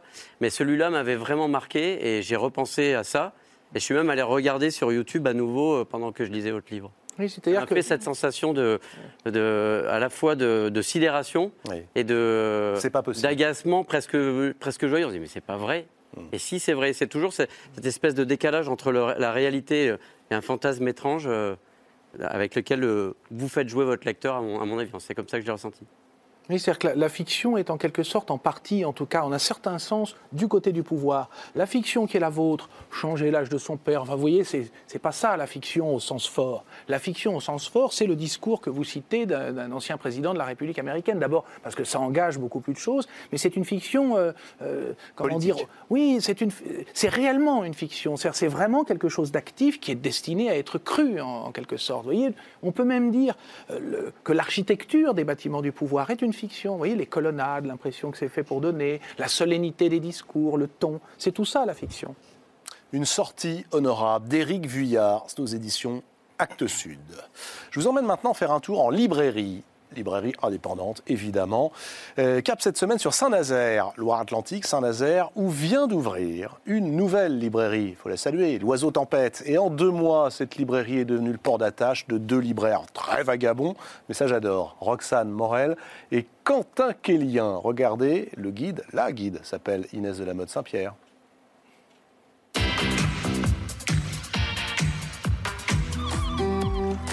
Un oiseau tempête, c'est un petit oiseau, un pétrel, qui vit euh, sur les océans. On dit qu'il euh, a un côté annonciateur. Saint-Nazaire, c'est une ville encore un peu écorchée. C'est un gros passé ouvrier. Et on avait envie d'un nom voilà, qui euh, résonne avec ce côté un peu rock'n'roll et, et un peu punk. L'oiseau tempête, c'est avant tout une histoire d'amitié. Avec Quentin, on se connaît depuis qu'on a 15 ans. On était tous les deux libraires et on avait tous les deux ce désir là de revenir euh, chez nous, de se retrouver. Pour moi, vivre ne suffit pas. Lire, c'est un accélérateur de vie.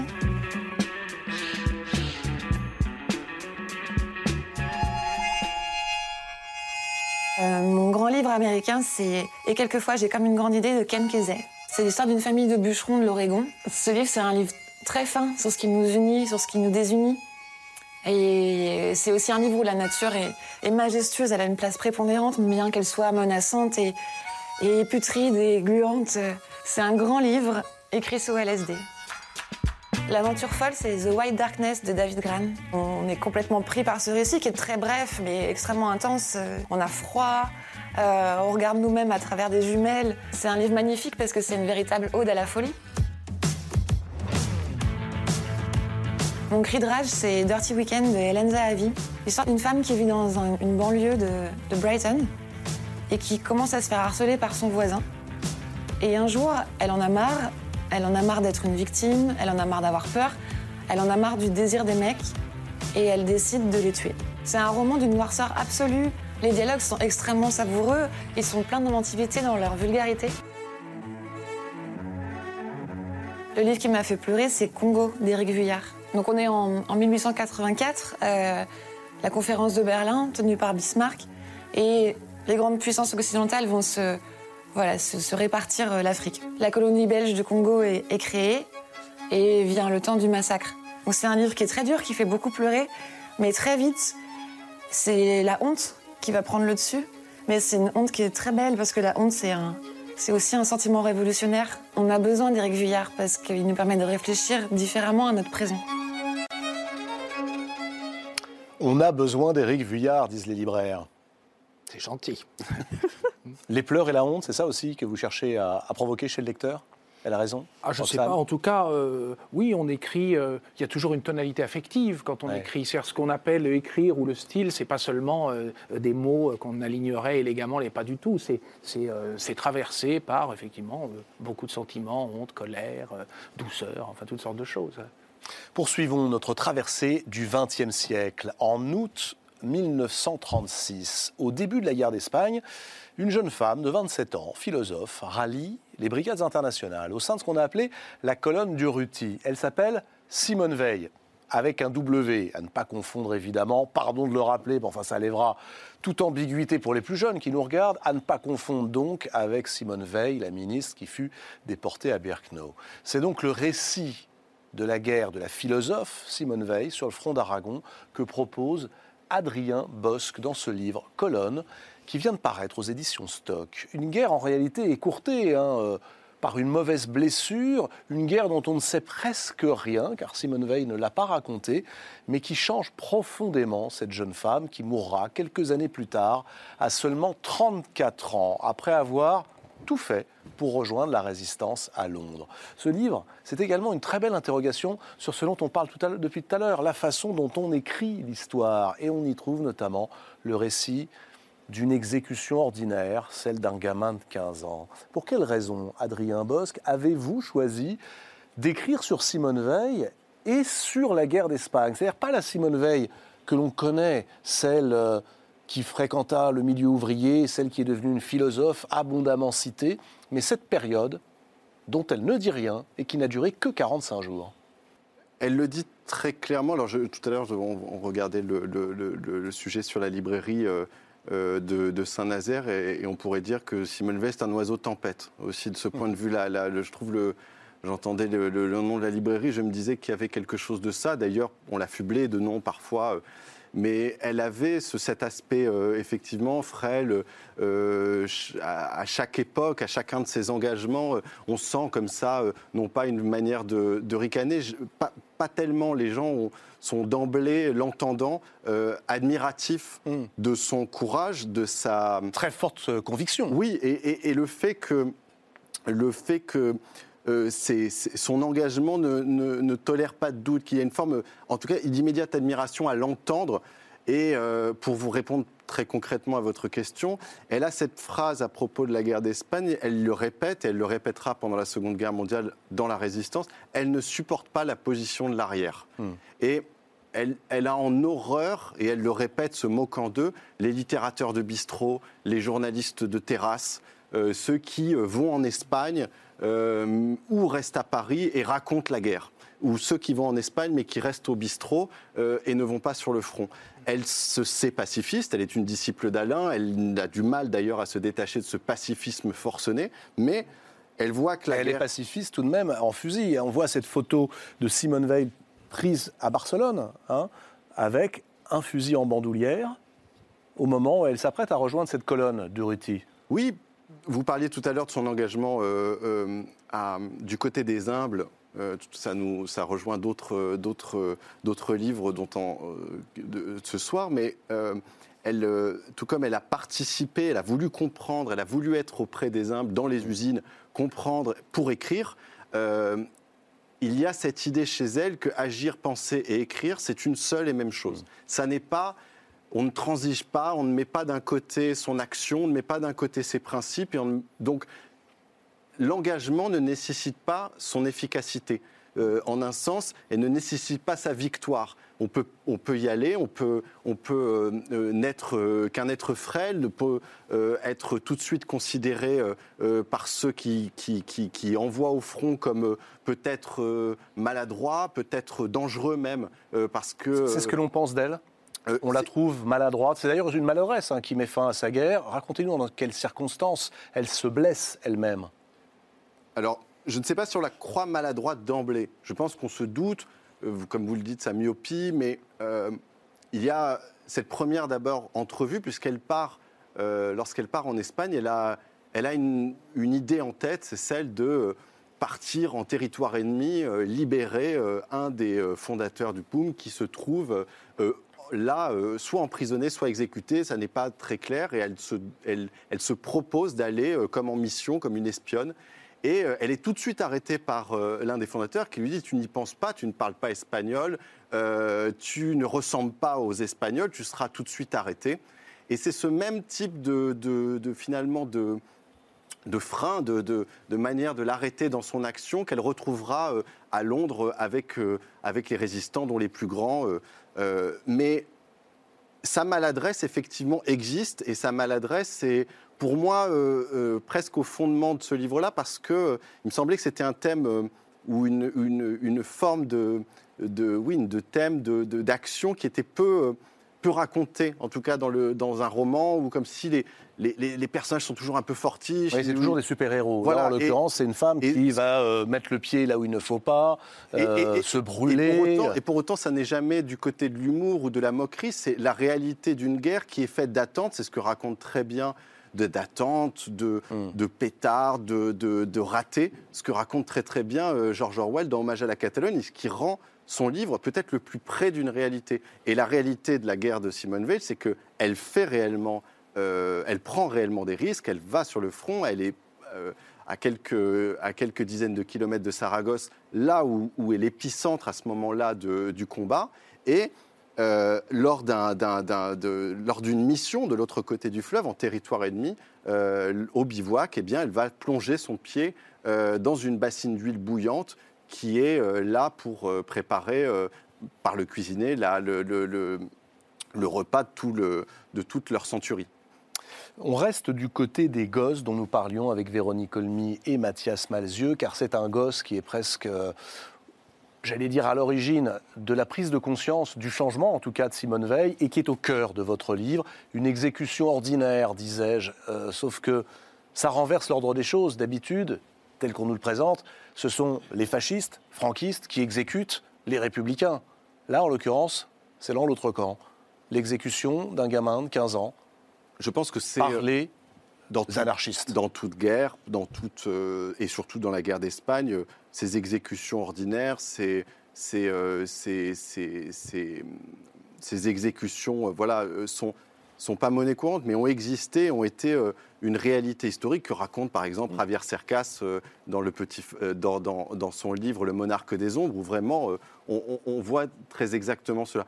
Ce que montrent très bien ceux qui ont enquêté et qui ont révélé la réalité du destin de, de, de ce jeune homme, c'est qu'il se trouve, comme c'est le cas dans cette région de l'Aragon, dans des villages où, au lendemain de l'insurrection, du, du putsch, des généraux, eh bien, des, villages tombent soit aux mains des républicains, soit aux mains euh, euh, des phalangistes, immédiatement des, factieux. Et, le village dont il est originaire tombe aux mains de, du camp dit nationaliste ou factieux, selon de quel côté on se place. Et son père, qui est un fervent catholique, mais qui n'a pas euh, n'a pas euh, condamné les réformes de la République, si vous voulez, les réformes scolaires par exemple, lui-même était instituteur, eh bien va euh, dans ce moment de dans ce moment de suspicion et de liste eh bien d'ennemis va être placé sur ces listes-là et le seul moyen que trouve cet enfant eh bien d'innocenter son père à ce moment-là eh bien c'est de s'engager dans les rangs euh, euh, phalangistes parce que, et c'est un calcul qui, qui, qui, lui donne raison, eh bien, le, père ne peut pas être le fils, le, le père ne peut pas avoir comme fils un ennemi. Qui a dit il y a quelque chose de mille fois pire que la férocité des brutes, c'est la férocité des lâches. Eh c'est Georges Bernanos qui a, qui a, écrit ça. Et il me semble, on a comme un miroir inversé euh, de ce que vit Simone Veil, c'est-à-dire que lui, euh, d'abord parti du camp phalangiste, eh bien, euh, va voir les exactions du camp phalangiste, bien aidé par le Conte Rossi, donc les troupes italiennes, sur l'île de Majorque, où les exécutions sommaires, les massacres auront lieu. Et il va se détacher peu à peu de ce camp, dont son propre fils, comme ce jeune homme, euh, va qui s'était engagé auprès dans les rangs de la phalange, eh bien, il va s'en éloigner euh, pour écrire ce qui est euh, peut-être le brûlot le plus important, l'un des plus importants de la guerre d'Espagne, les grands cimetières sous la Lune. Le véritable sujet de votre livre, Adrien Bosque, est-ce que ce n'est pas en réalité la fureur d'épuration, mais quel que soit le camp, bien sûr du côté des fascistes, les phalangistes, mais aussi du côté des républicains et des anarchistes?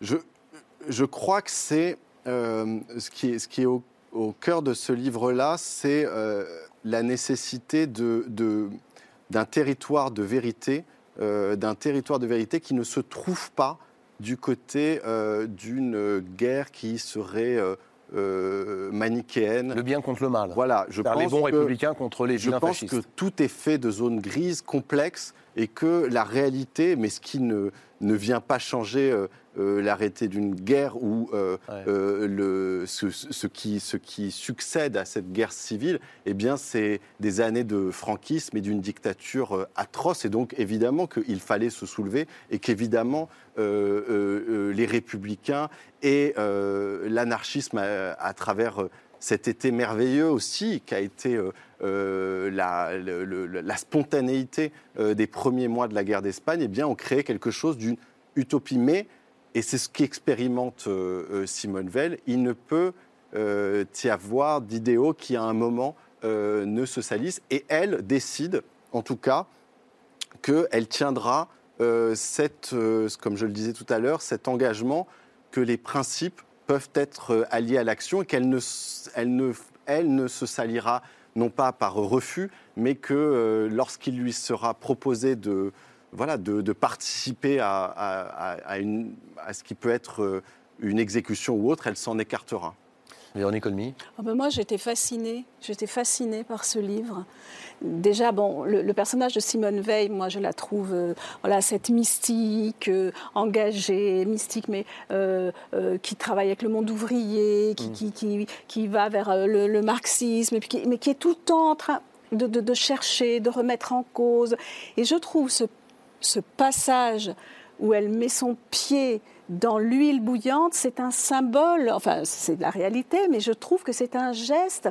Elle se prend les pieds dans le plat, quoi. C'est-à-dire qu'elle est, elle est elle-même une sorte de bouillonnement euh, d'idéologie, de, de, mysticisme. De, elle, et puis ses parents qui la rejoignent, on sent qu'elle est encore très jeune. Enfin, c'est plein de c'est plein de nuances, c'est plein de contradictions, et on se dit mais elle va pas s'en sortir, et on voit cette plaie qui s'infecte, et on emmène d'un hôpital à un autre, et finalement elle est, on la sort, on la, on, la, on, le fait voyager, et puis on se dit mais c'est pas possible, euh, comment ça va se terminer pour elle Et elle, cette lettre à Bernano, c'est pour moi comme l'acmé du, du, du roman. On se dit mais on comprend tellement qu'il est toujours gardé sur lui parce que c'est, mmh. euh, mais c'est une merveille de on voit comment la violence se dissout dans la violence. C'est-à-dire que les, des deux côtés, les phalangistes ou les, républicains, il y a, ben, finalement, on a tué un homme. Et en, temps de guerre, il y a comme, une, comme si la, la valeur de la vie s'amenuisait d'elle-même. Il y a quelque chose qui s'effrite. Et puis on s'habitue et, on devient des salauds. On s'habitue, oui. Et, et elle, elle, euh, elle ne peut pas elle ne peut pas adhérer à un seul moment qui ne soit pas du côté de la vie. Je, trouvais ce, livre, euh, il a tellement de niveaux, c'est magnifique. Colonne d'Adrien Bosque, c'est aux éditions Stock. Avant de refermer ce chapitre d'histoire, je vous propose de prendre euh, Allez, quelques conseils pour mieux lire, mais alors lire à voix haute dans le cadre de ce concours. Si on lisait à voix haute que nous avons lancé, à l'attention bien sûr des jeunes de la sixième à la terminale, cette semaine, deux comédiens. Tiens, voici l'excellente Romane Boringer et Duke Coma. Ils répondent aux questions que se posent certains de nos candidats et ils sont dans la salle du théâtre du Lycernaire car ils y donnent en ce moment une superbe lecture spectacle qui s'intitule Mon pays, Papo. Regardez.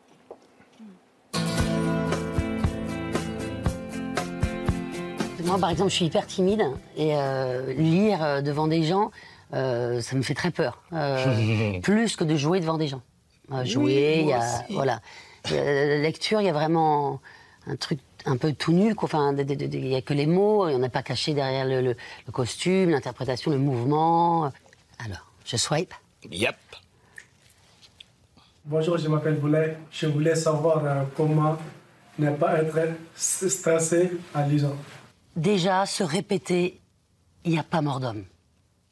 se répéter, il n'y a pas mort d'homme. Personne ne va mourir ce soir. C'est ça. Très important. Moi, c'est vrai que je fais tout un tas de choses avant, des étirements, un peu de gainage, pour pouvoir moins penser possible euh, à la montée sur scène. Et euh, moi, c'est vrai que j'ai fait pas mal de sport et je sais que voilà, c'est un des endroits où tu, tu, le cerveau ne travaille pas Bonjour, moi je m'appelle Mathis Codizère. J'ai ma question est quelles sont les compétences pour bien lire à haute voix? Les compétences.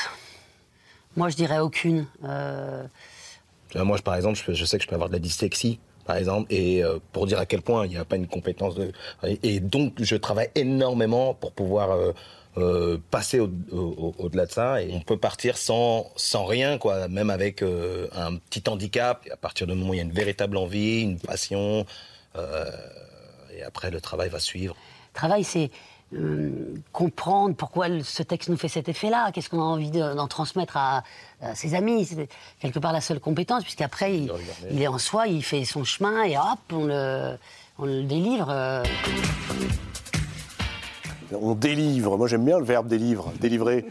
Euh, je vous rappelle que vous avez jusqu'au 7 février, allez, on a un tout petit peu prolongé la date pour nous envoyer vos vidéos sur le site lumni.fr. La grande finale, collégiens, lycéens, ce sera au mois de juin. Voilà, on arrive à la fin de cette émission. Merci à vous de l'avoir suivi. Merci infiniment Rive Vuillard, Mathias Malzieux, Véronique Olmy et Adrien Bosque. Je vous rappelle que euh, juste après le générique de cette émission, si vous vous rendez sur les réseaux sociaux de la Grande Librairie et que vous répondez correctement à la question qui vous sera posée, vous pouvez peut-être repartir avec les livres de nos invités. L'émission est à revoir sur le site France.tv. Elle est à écouter en balado-diffusion de manière fantaisiste et poétique avec plein de surprises sur toutes les plateformes de podcast. On se retrouve la semaine prochaine avec une vraie question. Qu'est-ce que c'est qu'être à sa place? Une philosophe, Claire Marin, un prix Goncourt, Nicolas Mathieu, et une poétesse et romancière, Jeanne Benhammer, sur le plateau de la Grande Librairie. Je vous souhaite de belles lectures. À mercredi.